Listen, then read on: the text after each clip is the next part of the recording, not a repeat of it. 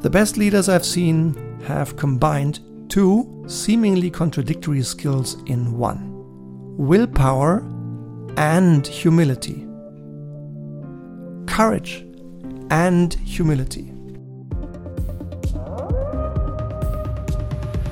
Wow, what a month!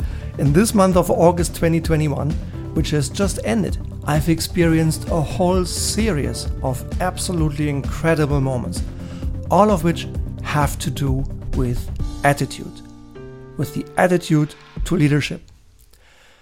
Would you rather comfortably allow the wrong thing to happen or courageously do what's right?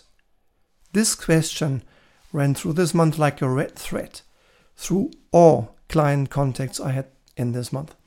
So, welcome to today's Leitwolf podcast. But let's first take a look back at the month of July. We've started asking the Leitwolf question of the month once a month so that you can get even more value from actively participating, from sharing your thoughts here in the Leitwolf community. And when we started four years ago, we never expected that by this date, this podcast would have been downloaded more than 300,000 times, which is, an, is a fact, a matter of fact in July. And in the month of July, um, this Leitwolf podcast was downloaded and consumed in 96 countries on all five continents. So if you want to share, please feel free to do so. And you're sharing with people in 96 countries, from Brazil to Nepal, from Canada to Central Europe. And here is the Leitwolf question of the month of July.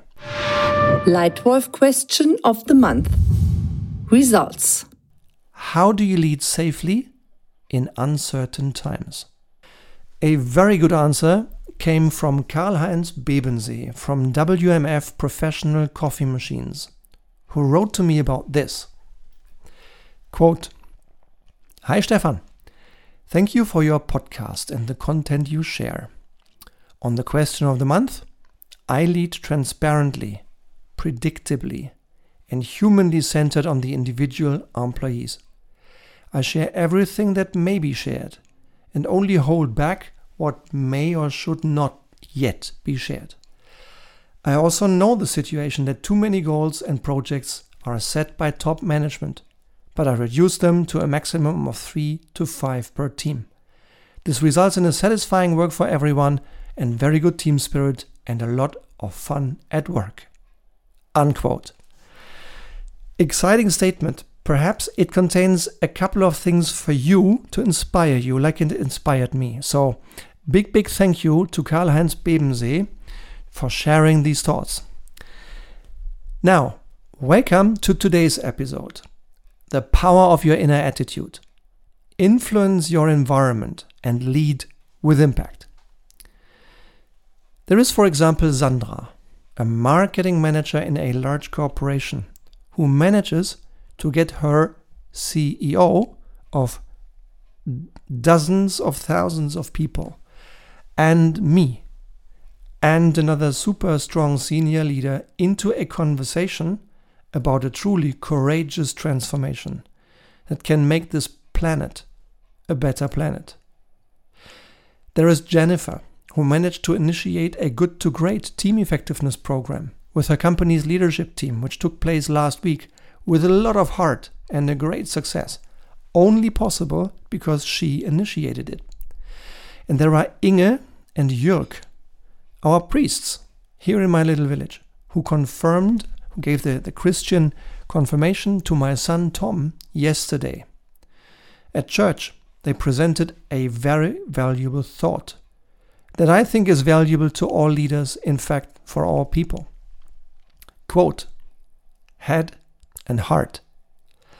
Always be ready to open not only your head, but also your heart when life knocks on your door. Because people are not rational, infallible machines, but emotional, fallible creatures. They have thoughts and emotions. They want to hear your thoughts and feel your emotions. Unquote. So choose your attitude, Leitwolf. Do you want to appear clear and cool or clear and warm? Do you want to let the wrong thing happen and just watch it? Or do you prefer standing up for what is right, even if it hurts a little? When you make mistakes, do you look at the individual and ask the question of guilt? Who's to blame? Or do you look at the whole system and ask yourself, why do they do what they do and not what makes more sense? And how can we improve the entire system such that everyone in the system has the right incentives to do the right thing? Three ideas for you to consider when you think about your own attitude to leadership. Number one, doing what's convenient or doing what's right. I think that's one of the biggest challenges in leadership. Doing what's right or doing what's convenient.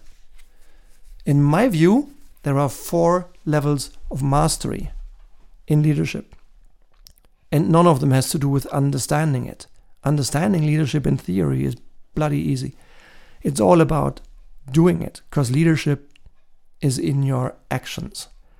And the four levels of mastership, in my view, are level one, doing it. Level two, doing it well. Level three, doing it consistently well. And level four, leading consistently well, even under pressure. And in this month, there is Sabine, a confident young woman who, through her constructive, honest, courageous feedback, and through courageous advocacy for her view, for doing the right thing, ensured that a very bad boss had to go. Sabine, you did the right thing. Thank you. So, tip number one do the right thing and create an environment where everybody dares to do what's right.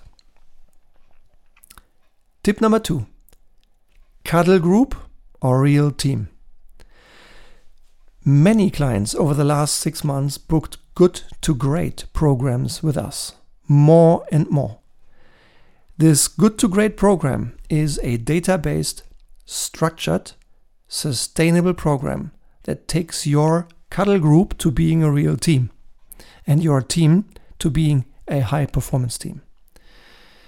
In our ever faster, ever more complex world, more and more companies are working with us on the three big levers for their success clear strategy, sustainable, contemporary leadership culture, and real teams.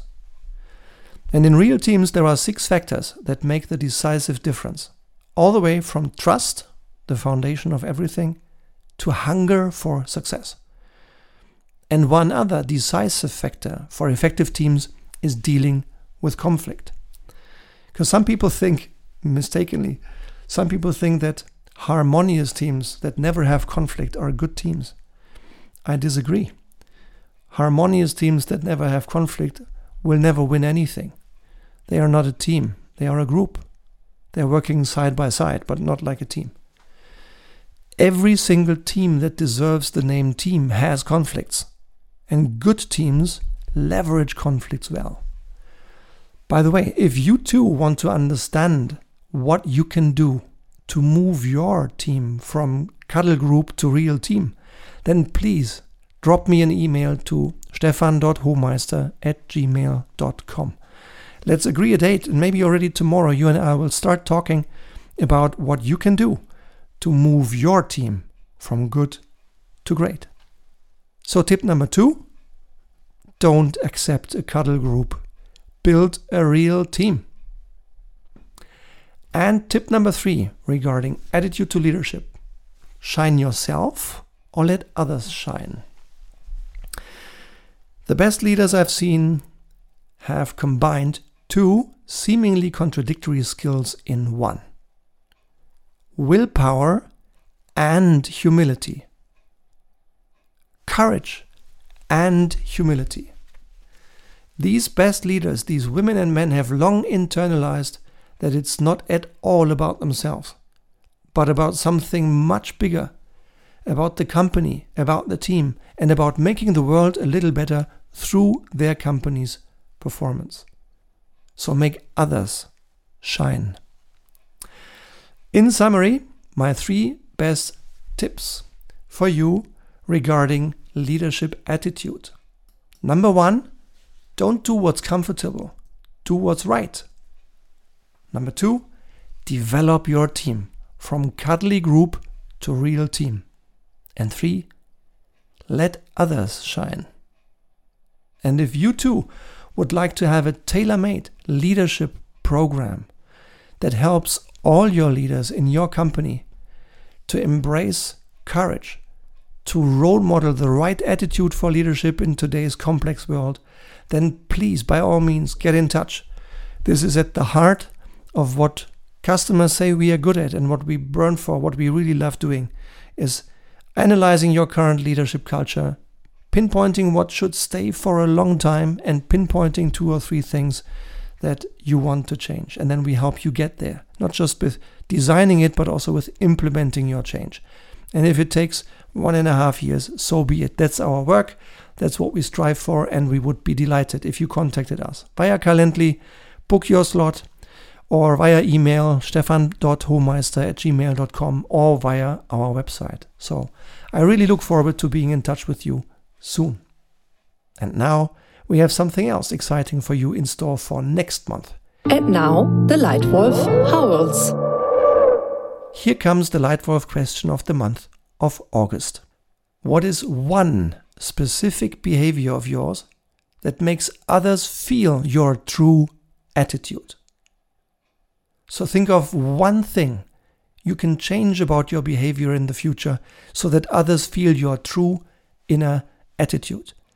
One thing you can start, you can stop, or you can continue so that others even more strongly feel your real attitude. And if you want more tips on how to lead well, on how to work with strategy, with leadership, and with change, then please subscribe to this Leitwolf podcast. In the coming weeks and months, new episodes will appear here regularly. 205 are out there. And if a relevant question of yours to strategy or leadership or change is not yet answered in the Leitwolf podcast, please contact me. Maybe your question will be the title of one of the next Leitwolf podcasts. And if you like what you hear here, please, I'd be really grateful if you could give us a written feedback in your podcast, um, in your podcast stream, in iTunes, in Spotify, whatever service you use. If you could please leave us one or two sentences of written feedback, I would really appreciate that because it helps me learn what works in this Leitwolf podcast, what works for you, and what, can, what we can do to even further improve.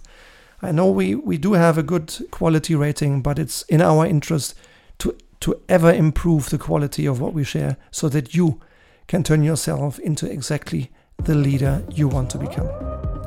So that's it for today. I hope you've enjoyed it.